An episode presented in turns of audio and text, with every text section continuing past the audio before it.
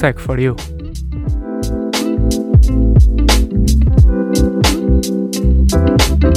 O teu podcast tecnológico. Bem-vindos a mais um episódio do Tech for You, podcast tecnológico da Engenharia Rádio. O meu nome é João Pires e na mesma sessão de Zoom tem comigo Pedro Pacheco. Pedro, diz olá aos senhores. Olá a todos, espero que esteja, esteja tudo bem com vocês e estejam todos de boa saúde. No episódio desta semana, não iremos começar com a apresentação que fizemos no episódio anterior, mas não poderíamos começar sem deixar aqui um agradecimento especial a todos os nossos ouvintes e amigos que nos foram deixando um feedback ao longo desta semana, e é com base nesse feedback que nós vamos melhorando, e portanto temos de agradecer bastante a todos aqueles que nos fizeram chegar a sua opinião através de mais diversas formas e relembramos também para o facto de que nós temos disponível e acessível através da nossa página do Instagram dois formulários uh, que elaboramos com bastante cuidado.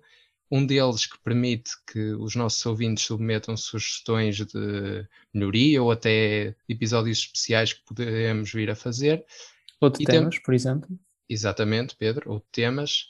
E temos ainda outro feedback, que, outro formulário de feedback que pretende uh, ser direcionado a cada episódio, portanto, uh, poderão indicar o número do episódio e depois, uh, através de um conjunto de respostas, algumas numa escala, por exemplo, de 1 a 5, ou outras de resposta mais aberta, darem-nos o vosso feedback que nos ajudará bastante a melhorar isto, porque no fundo o que nós, o que nós fazemos, este podcast, não é para mim e para o Pedro, nós gostamos bastante de fazer claro. isto, não é verdade, Pedro?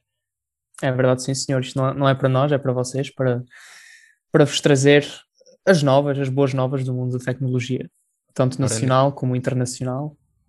Ora, nem mais. Mas no fundo, o objetivo é que isto seja uma mais-valia para vocês, que vos ajude a terem acesso a mais notícias e estarem mais atualizados a nível tecnológico. E, portanto, o vosso feedback só ajuda a que nós uh, tornemos este podcast melhor e, e, no fundo, se adeque mais às vossas expectativas. Ora, hoje marca precisamente um ano, ou seja, foi no dia 2 de março que foram identificados em Portugal os primeiros casos oficiais de Covid-19 e num ano passou-se passou muita coisa, não é verdade, Pedro? É verdade, sim, senhor. Foi um ano de confina, desconfina, confina outra vez. Vai ao cabeleireiro, volta para casa. Vai ao cabeleireiro.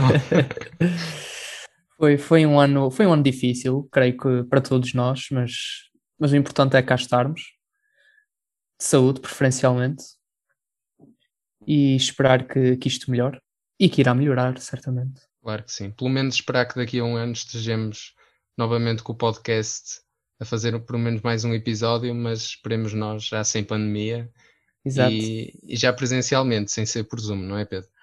Exatamente. Vamos ver se, se isso nos possibilita essa oportunidade. Muito bem, manter a esperança. Olha, Pedro, e no episódio desta semana, neste segundo episódio, o que é que nós vamos trazer aos nossos ouvintes? Bem, neste episódio vamos, vamos falar sobre veículos elétricos, vamos falar sobre um chatbot, vamos falar sobre um chip para mineração de criptomoedas, um novo chip que, que a Nvidia lançou, spoilers. Uh, vamos falar também sobre a Apple e sobre uma nova alternativa que, que faz frente, ou que pelo menos promete fazer frente, ao ao Google Sheets e ao Microsoft Excel. Muito bem, Pedro. Uh, o nosso episódio, como sempre, tem tudo para dar certo. Agora, a nossa primeira rúbrica é entrar com o pé direito. O que é nacional é que é bom.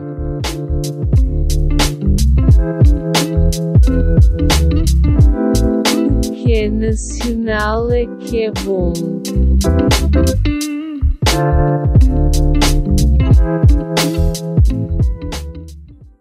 Como já dissemos, faz, eh, faz um ano que, que, a pandemia chegou oficialmente cá a Portugal.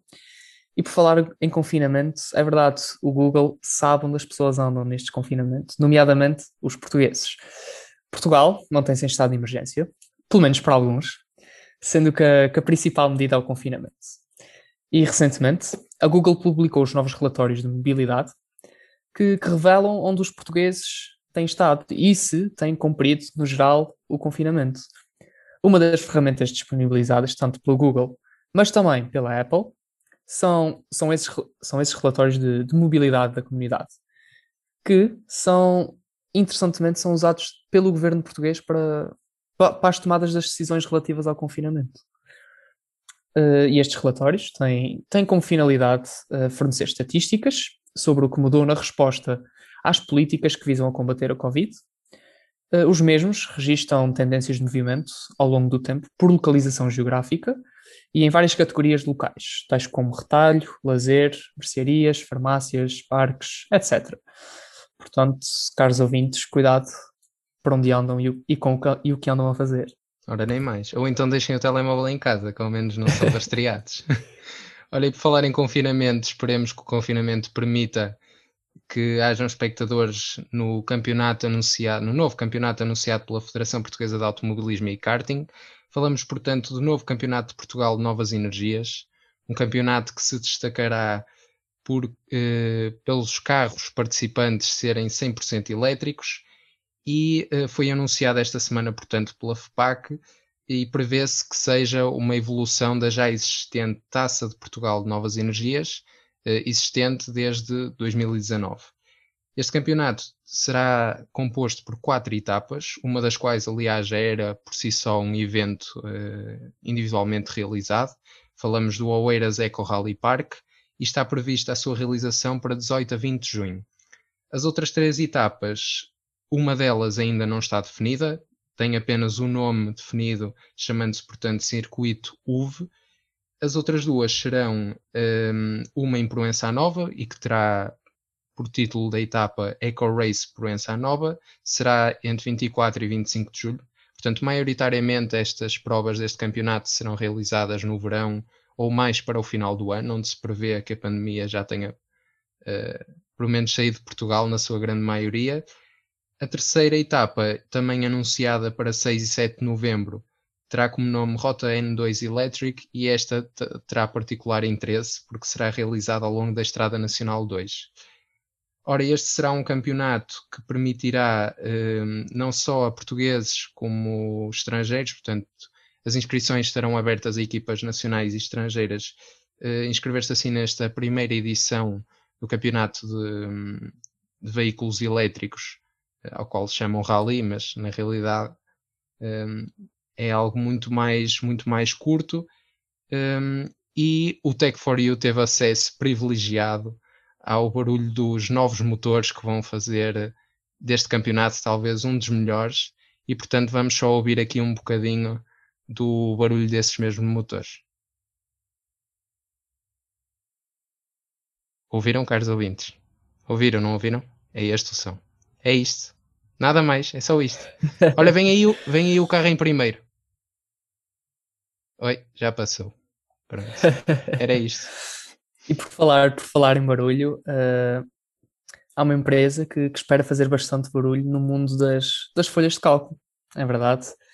Uh, a Rose, uma empresa luso-germânica, liderada pelo, pelo seu CEO Humberto Pereira, prepara-se para, para, lançar um verdadeiro concorrente ao, ao Microsoft Excel e, e, ao Google Sheets.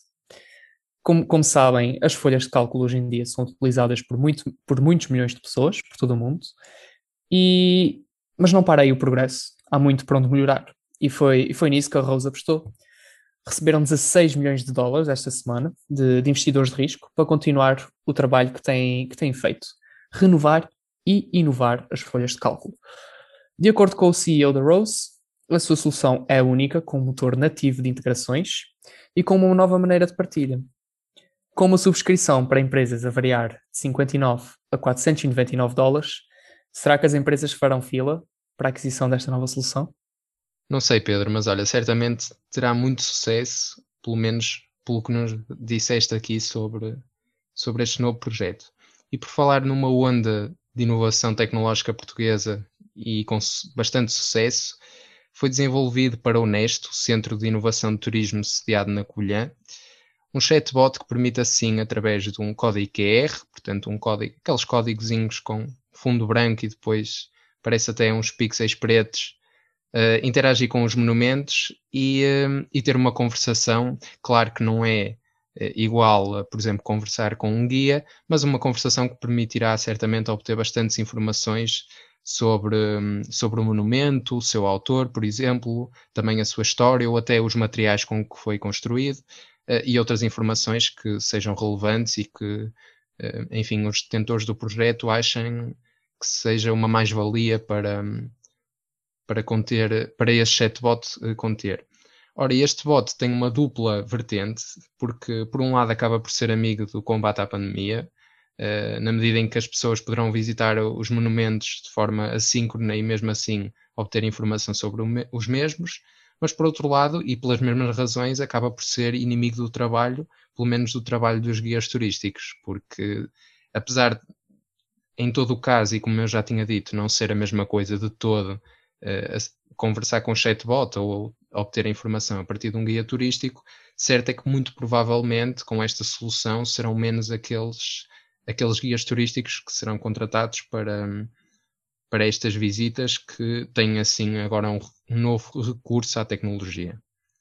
Ora, o Talk to Me permite, uh, portanto, essas funcionalidades todas. Talk to Me eu ainda não tinha mencionado, mas acho que já ficou bem perceptível que é o nome do chatbot permite acesso a todas essas funcionalidades uh, apenas quando o acesso à internet também está ativado.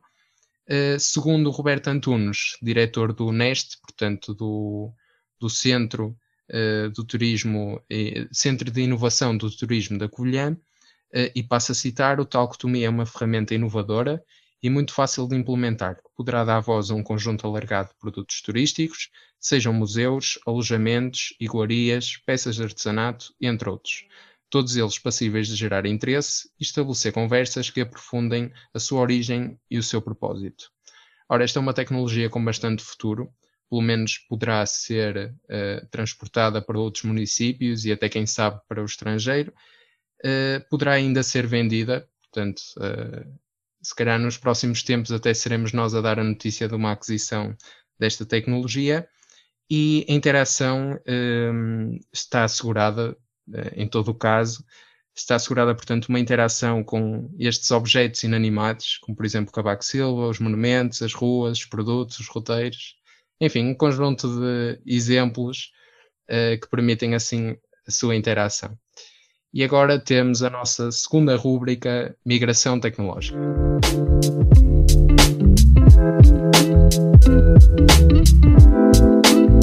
Migração Tecnológica.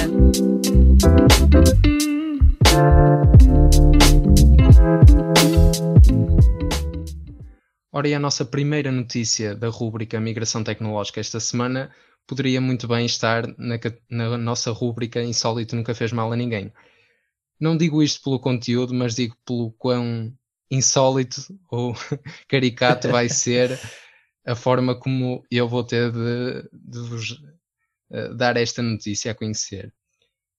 Ora, é certo, certo e sabido que os carros elétricos são o futuro, mas ainda têm um longo percurso pela frente, um, um longo caminho no que toca ao desenvolvimento, e um dos riscos atuais e que ainda um, tem, alguma, um, tem algum impacto na decisão de muitos consumidores em optar ainda pela compra de veículos híbridos ou a combustão antes de optarem por um veículo elétrico, é o risco de incêndio um, e uh, esse risco é neste momento tido como uma das maiores preocupações também dos fabricantes destes veículos elétricos.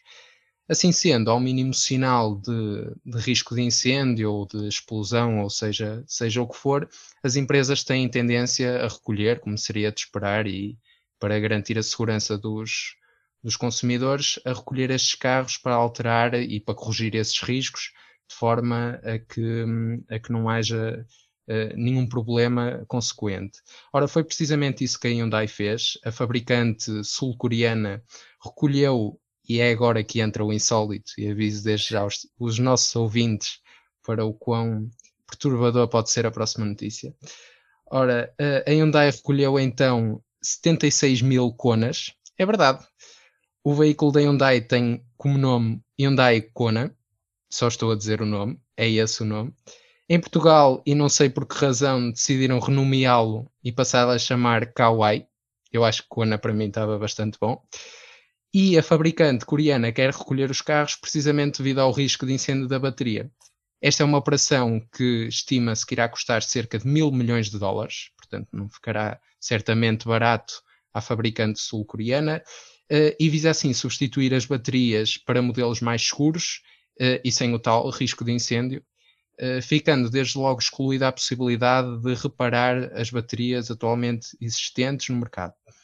Ora, estes veículos, os Hyundai Kona, foram construídos em 2018 Uh, e o ano passado, após cerca de mais de uma dúzia de incêndios, o que é bastante significativo, este SUV elétrico decidiu, ehm, ou melhor, a Hyundai decidiu recolher este SUV elétrico. É a segunda vez que são recolhidos, portanto, é a segunda vez que os Konas são recolhidos, mas esta é a primeira recolha a nível mundial, portanto, a primeira geral. De acordo com o Financial Times, a Hyundai e a LG decidiram substituir por completo, como já tinha dito, uh, e não optaram sequer pela solução de resolver, por exemplo, através de uma atualização de software, que poderia até ficar, uh, em termos monetários, bastante mais em conta. Uh, o problema, em termos mais físicos, tem a ver com o material que separa o cátodo e o ânodo da célula, embora uma, uma investigação oficial na Coreia do Sul ainda esteja uh, em andamento. Eu acredito que se isto fosse na Coreia do Norte, o problema já estaria resolvido, certamente. E nessas condições também acredito que o problema já estivesse resolvido. E por falar dúvida. em problemas resolvidos, uh, a Nvidia resolveu um, um grande problema Devido à grande procura por placas gráficas para, para mineração de criptomoedas, a Nvidia decidiu desenvolver o chip CMP, em exclusivo para essa finalidade. São baseados na arquitetura Turing, de 12 nanómetros, da TSMC. Os processadores 30HX e 40HX apresentarão, respectivamente, uma GPU baseada em TU-116 e um processador personalizado TU-106. A NVIDIA revelou apenas a classificação de energia e as configurações de memória destes novos chips MP. As versões 30HX e 40HX serão já lançadas no primeiro trimestre de 2021. Mas há outras duas versões, a 50HX e a 90HX, que infelizmente devem chegar somente em abril, mas estas já deverão trazer uma arquitetura diferente, já deverão trazer uma arquitetura Ampere, num processo de fabrico de 8 nanómetros da Samsung. Oh Pedro, eu por momentos não sabia se estavas a dar uma notícia ou a ler as matrículas dos carros, com tantos HX, 106 e, e mais não sei o que. Ora, e por falar em Samsung e passando por uma das suas maiores rivais, a Apple, a notícia que se segue é no mínimo surpreendente. Segundo um estudo que saiu recentemente, a Apple compra uma empresa cada 3 ou 4 semanas. É verdade. Ou seja, no espaço de tempo em que nós produzimos e lançamos 3, 4 episódios, a Apple compra uma empresa. E a facilidade com que o faz é tão estonteante que só nos últimos 6 anos a Apple comprou cerca de 100 empresas. É verdade. Segundo o líder da gigante Cupertino, portanto Tim Cook, imagina agora se eu tinha dito Tim Cook, isto com Hyundai Kona e Tim Cook, isto já, já era um episódio candidato uh, a bolinha vermelha. A bolinha ao canto. é verdade, a bolinha vermelha. Ora, e o, o líder explicou que estas aquisições têm como objetivo principal um, adquirir, e passo neste momento a citar, tecnologia e talento, e estas notícias, portanto, este, este estudo uh, surge depois das compras da Apple um, uh, terem, ou seja, as compras não, peço desculpa, surgem depois das vendas terem atingido um valor recorde, o maior valor trimestral de todos os tempos, um valor estonteante de 91,57 mil milhões de euros.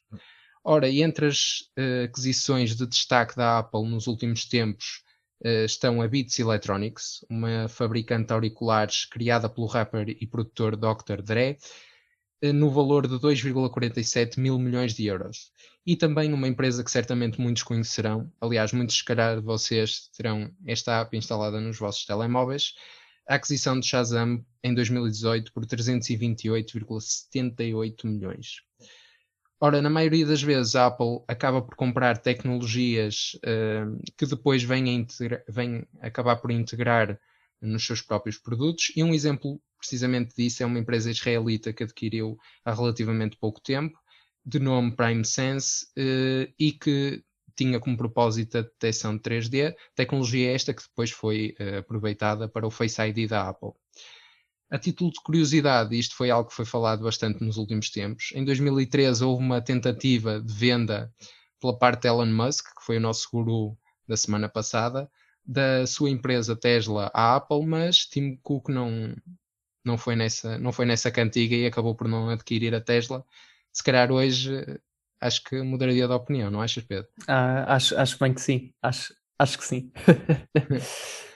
Mas talvez não tão surpreendente é o facto de que, apesar dos números, uh, pelo menos em termos de número de empresas, ser bastante elevado, estas aquisições uh, não são, quando comparadas com os rivais diretos ou com as empresas concorrentes, uh, não são as maiores aquisições em termos monetários. Isto porque, por exemplo, e relembramos que a Microsoft pagou cerca de 21,36 mil milhões pela rede social profissional LinkedIn, a Amazon pagou cerca de 11,26 mil milhões pelo Whole Foods e o Facebook pagou 15,66 mil milhões pela, pela rede social de troca de mensagens, o WhatsApp. E, portanto, as 10 maiores compras da Apple juntas, ou seja, o somatório das 10 maiores, daquelas que nós já falamos, do Beats Electronics, Shazam e de outras que, que poderíamos também ter mencionado, mas um, não foram tão relevantes, totalizaram menos do que qualquer uma destas compras feitas por empresas rivais. Portanto, é verdade que são muitas aquisições, o tal, tal marco de uma aquisição a cada 3, 4 semanas é bastante um, significante, mas depois, em termos monetários, acabam por ser aquisições de relativamente baixo custo. Claro que não é para os nossos bolsos, pelo menos eu falo por mim, não é para o meu de certeza, uh, nem para uma empresa portuguesa. não sei, Pedro, não sei. Olha que tu estás com cara de quem, de quem tem os bolsos cheios. Um, ehm, mas sim, no fundo é um, é um marco significante, mas uh, em termos monetários acaba por não ser tão, tão significante assim.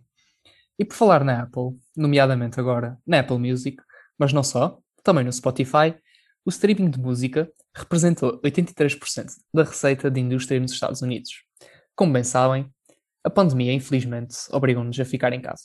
E com isso, uh, o mundo online tornou-se um grande escape, é um facto, um grande escape para a maior parte de nós, quer para, quer para trabalho e quer para lazer. E nesse sentido, as pessoas recorrem cada vez mais aos serviços digitais para realizar várias das suas atividades. E uma delas, uma atividade muito importante a meu ver, é ouvir música e, usar, e começam agora a ouvir muita música através das plataformas de streaming. Ora, os resultados financeiros de 2020 da indústria musical dos Estados Unidos foram divulgados e há dados de veras surpreendentes, João. Feitas as contas, 83% da receita deste setor teve como origem o streaming da música. É verdade. Segundo o relatório da Recording Industry Association of America, a receita geral de música gravada aumentou 9,2%, para 12,3 mil milhões de dólares em 2020, sendo o maior crescimento dos últimos três anos. Sendo 10,1 mil milhões dos mesmos, atenção, 10,1 mil milhões de 12,3 mil milhões, gerados apenas pelo streaming. E de todas essas plataformas de streaming, o Spotify e a Apple foram os que mais contribuíram para esse crescimento. Relativamente ao crescimento do streaming, também se verificou o crescimento de assinaturas média de 60,4 milhões para 75,5 milhões. E daqui, desta notícia, só tiro uma pergunta: será, será que este crescimento é apenas uma consequência da pandemia? Ou estará o streaming e a música gravada a ocupar o lugar da música ao vivo? Olha, Pedro, eu vou arriscar uma resposta, mas eu acho que este crescimento já vinha uh, ainda já vinha desde muito, muito cedo, ainda nem, nem nós sonhávamos com a pandemia. E eu acho que, pelo menos no que toca a podcast e falando também um bocadinho, puxando a brasa à nossa sardinha, uh, eu acho que os podcasts têm tido um crescimento incrível nos últimos anos. É verdade. É verdade Aliás, o nosso está a, contribuir claramente para este crescimento e para esta receita do Spotify, da Apple e da Google Podcasts. Não tenho, não tenho dúvidas que o Tech for You está a ser o que está a gerar mais receitas. Não, mas agora falando, falando da série, eu acho que este crescimento já, já, vem, já vem desde há muito e, e a pandemia veio ajudar, é certo, não podemos negar isso, mas acaba por ser um, um crescimento merecido também, porque... E achas, achas que, vai, que vai ocupar o lugar da música ao vivo nos, nos não, próximos acho, anos? Quer dizer, isso depende muito dos gostos, não é? E eu, falando por mim, nunca trocaria um, sei lá, um concerto online por um muito, concerto, exato. Por muito interessante que concordo, fosse. Concordo plenamente. Muita, por muito boa que fosse a tecnologia que permitisse esse concerto ser realizado, eu nunca trocaria por um concerto ao vivo. Claro, ao vivo, Hum. ao vivo é todo um ambiente diferente. Claro, nem, nem que fosse aqui em Barreiros, não é? Mas hum, sim, acho que, acho que é isso. Por menos em termos de podcast, é assim, não há podcast ao vivo, não é? Portanto, isso vai continuar sempre, sempre a existir. Não deixes spoilers, João. Não deixes spoilers do que temos preparado. Nós já estávamos a pensar nisso, não é, Pedro? Não, mas eh, eu não, não vou dar mais spoilers. Ora, agora a nossa rúbrica favorita, eh, aquela que nós adoramos com... A nossa rúbrica venerada É verdade. e esperada. A nossa insólito nunca fez mal a ninguém.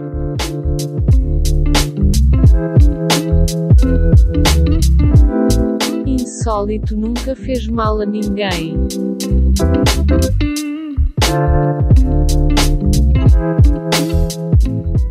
Ora, e apesar de já termos tido uma espécie de insólito neste, neste episódio com o Hyundai Kona, nunca me canso de dizer este nome. Acho que um dia vou comprar um, um desses. comp- Vais comprar um Desses Kona carros. para ti? Vou comprar um Kona só para mim.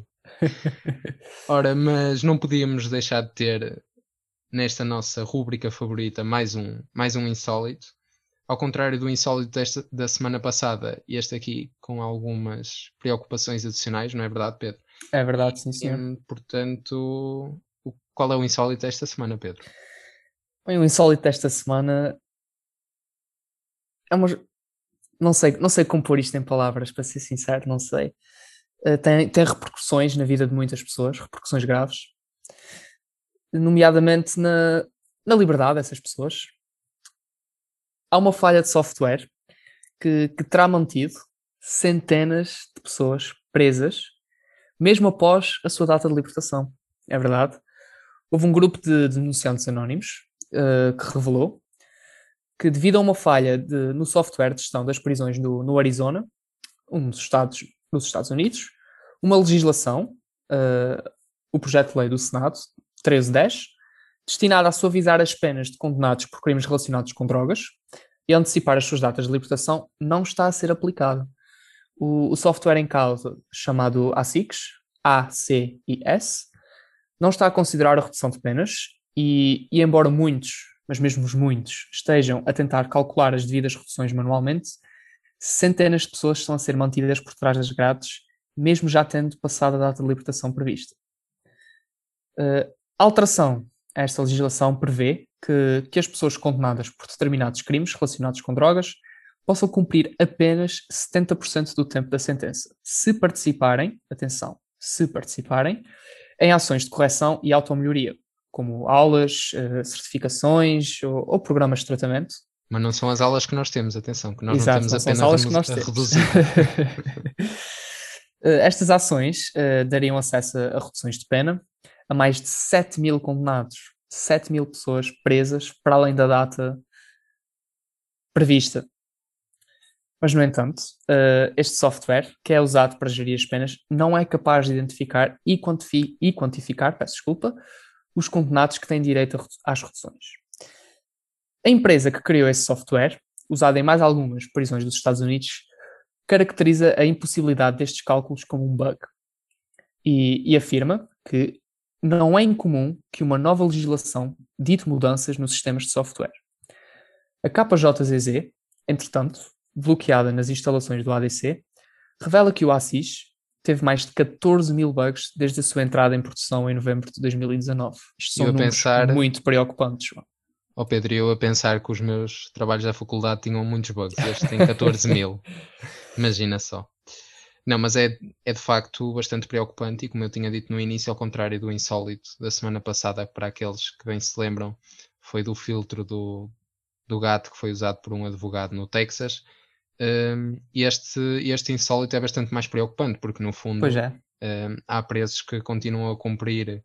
um, há, há- presos que continuam presos, uh, dito, Exato. dito E não deviam forma, estar. E que supostamente, exatamente, não deveriam estar porque as suas penas foram reduzidas, mas simplesmente este software não acompanhou essas mudanças. Um, e portanto, portanto é algo a ter em conta. E, e eu lembro-me sempre, e deixem-me só dizer aqui isto antes de passarmos para a nossa próxima rúbrica, eu lembro-me sempre de um, de um professor que nós tivemos no primeiro ano, uh, que numa das aulas nos disse uma coisa que para mim ficou logo gravada, que foi um médico se se enganar, por exemplo, numa operação é algo bastante grave. Mas as pessoas pensam que se um informático se enganar é algo que não tem um programa que não faz aquilo que é suposto, se calhar até nem tem. Exato, pensam, tem pensam que não tem problema. repercussões, mas, mas tem, bastante. Exatamente. Mas E por vezes é que muito graves. Ora, nem mais. A verdade é que o, o professor na altura até deu um exemplo eh, de um software, por acaso não era para prisões, era para, para hospitais. Se aquilo tivesse, bastava um bug que fosse, aquilo poderia pôr em causa eh, a saúde de muitas pessoas e, portanto, eh, isto só para que, que se tenha noção que não é só na medicina ou noutros, noutros trabalhos que se pensam eh, mais de ser mais de risco, que, que existem realmente esses riscos. Ou seja, eu acho que em todas as profissões há sempre um risco associado e é preciso ter sempre muita atenção e muito cuidado ao desenvolver novas soluções. Eh, e agora a nossa rúbrica Guru da Semana.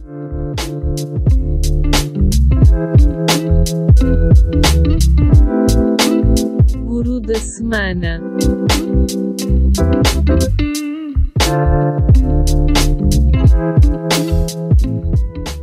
Mais uma semana se passou e mais uma personalidade se destacou esta semana. Semana passada foi uma personalidade internacional, mas esta semana temos uma personalidade nacional, não é verdade, João? É verdade, sim, senhor Pedro. Olha, esta semana a nossa eh, selecionada e premiada, quer dizer, nós não damos nenhum prémio, na verdade.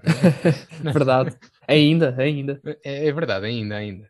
Eh, mas a nossa selecionada esta semana para Guru eh, da semana é Daniela Braga, a fundadora e líder da Defined Crowd, uma empresa com ADN português que está assediada nos Estados Unidos e esta nossa, hum, portanto, esta nossa nomeação, seleção, como quisermos chamar, a nossa Guru da semana, fica mais bonito assim, eh, foi escolhida por eh, liderar uma empresa que foi uma das 25 vencedoras do Global Startup Competition, eh, uma competição da Organização Mundial de Turismo, eh, organização esta que faz, por sua vez, parte das Nações Unidas.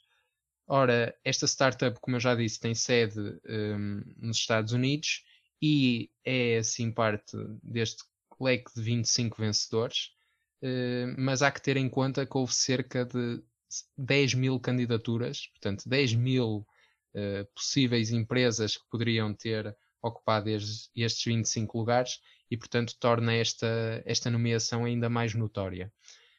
Este concurso, e para perceber um bocadinho melhor o que é que, o que, é que faz esta, esta startup com ADN português, eh, este concurso teve como objetivo distinguir as startups, como, como é o exemplo da Defined Crowd, eh, com os projetos mais dis- disruptivos e que contribuam para o alcance dos 17 Objetivos de Desenvolvimento Sustentável das Nações Unidas.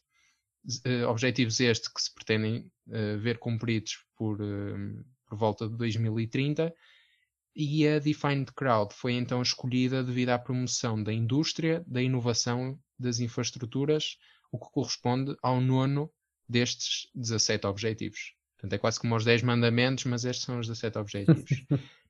Hum, a empresa afirma que foi escolhida, e passa a citar, devido ao contributo para a democratização do acesso à inteligência artificial, uma área que por acaso eu gosto bastante, eh, tornando esta tecnologia acessível a todos e um ativo imprescindível para a inovação no turismo a nível mundial. Ora, a Defined Crowd, como já ficou perceptível, é uma empresa de análise de dados com recurso à inteligência artificial e em termos de produtos propriamente ditos, eh, a startup disponibiliza uma plataforma que tem por nome Nivo.ai, portanto o AI de Artificial Intelligence, tem como objetivo minimizar o impacto da pandemia da Covid-19, portanto é um produto bastante recente, com uma aplicação bastante atual, permitindo assim aos utilizadores obter um rendimento extra através de microtarefas pagas.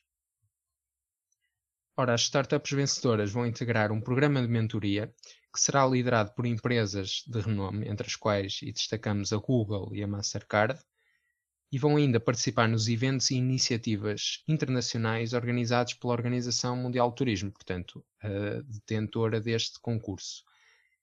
De referir que dos 25 vencedores, eh, nove são empresas americanas, e apesar desta, desta Defined Crowd ser uma empresa com ADN português, está incluída nestas nove americanas porque tem sede nos Estados Unidos. Oito são empresas europeias, seis da Ásia e duas da África. África e Médio Oriente, portanto, a região.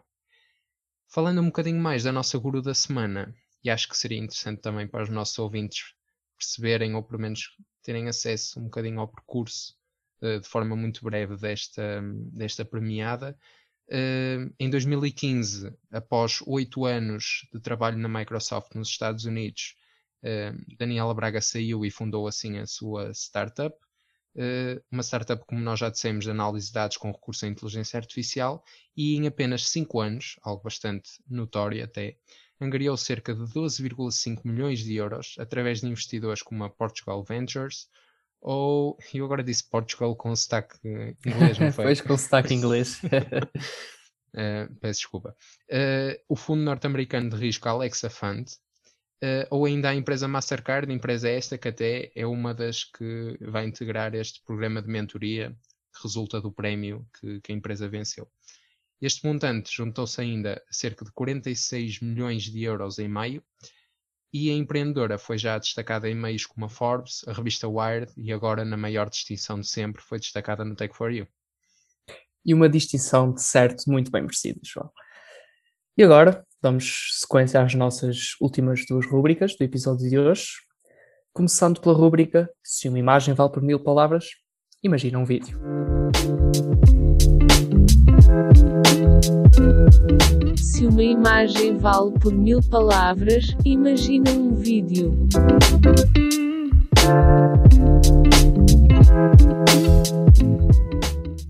Pedro, qual é a tua recomendação esta semana? Bem, João, uh, a minha recomendação desta semana não foi fácil, é verdade. Uh, com, com todos os estudos, com todos os impactos ambientais que temos tido no mundo, no mundo em que vivemos, uh, acho que é um assunto cada vez mais premente e, e, um assunto que cada vez mais tem que ser falado. Por isso a minha recomendação vai para um desses tópicos.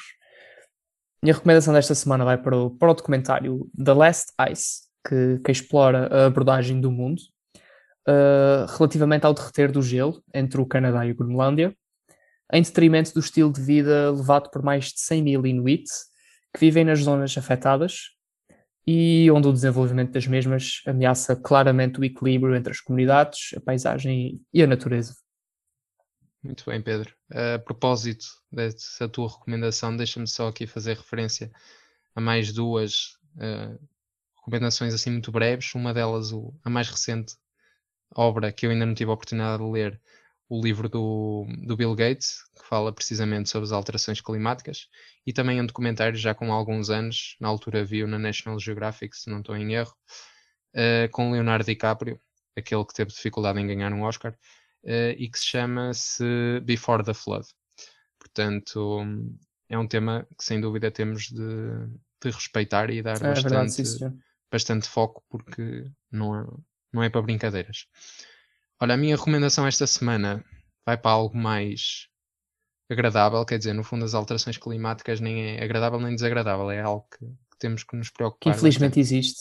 Exatamente. Mas a minha recomendação vai para uma, uma série de ficção uh, que se baseia no, na história, uh, ou seja, na história condicional. Ou seja, o que é que teria acontecido se determinado evento na história tivesse sido o oposto daquilo que realmente foi. Falo de For All Mankind, em português para toda a humanidade, uma série da Apple Plus, se calhar uma plataforma de streaming que muitos não conhecerão, pelo menos presumindo que a Netflix, a HBO sejam as mais populares, ou até a Amazon Prime. Mas esta série é bastante boa, porquê? Porque fala então da história condicional do que é que teria acontecido se em vez de ter sido os Estados Unidos os primeiros a chegar à Lua, tivesse sido a URSS.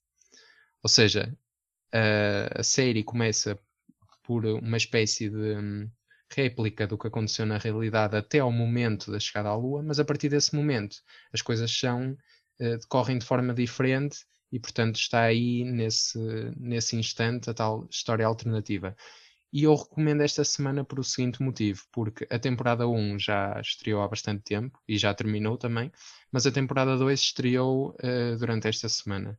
E portanto, como são muito poucos episódios, uh, os, os, nossos ouvintes que tenham interesse ainda poderão ir a tempo de recuperar e, e chegar à, à temporada 2 que, que vai lançando um episódio semana após semana. Uh, e acho que é bastante interessante perceber uh, o que é que poderia realmente ter, ter acontecido diferente.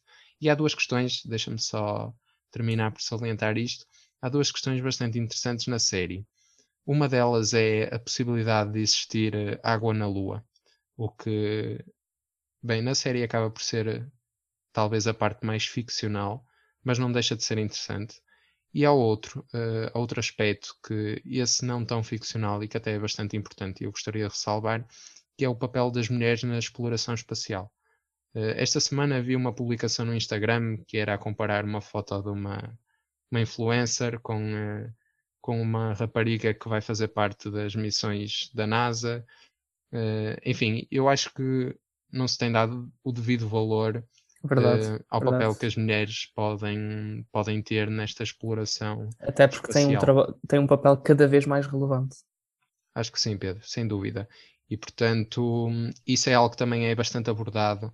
Claro que com uma intriga pelo meio e pronto, se calhar de vez em quando uh, roçando ali em jeito de novela, mas esta série é muito boa também uh, sob esse ponto de vista.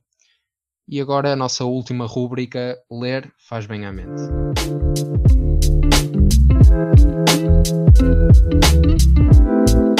Ler faz bem à mente.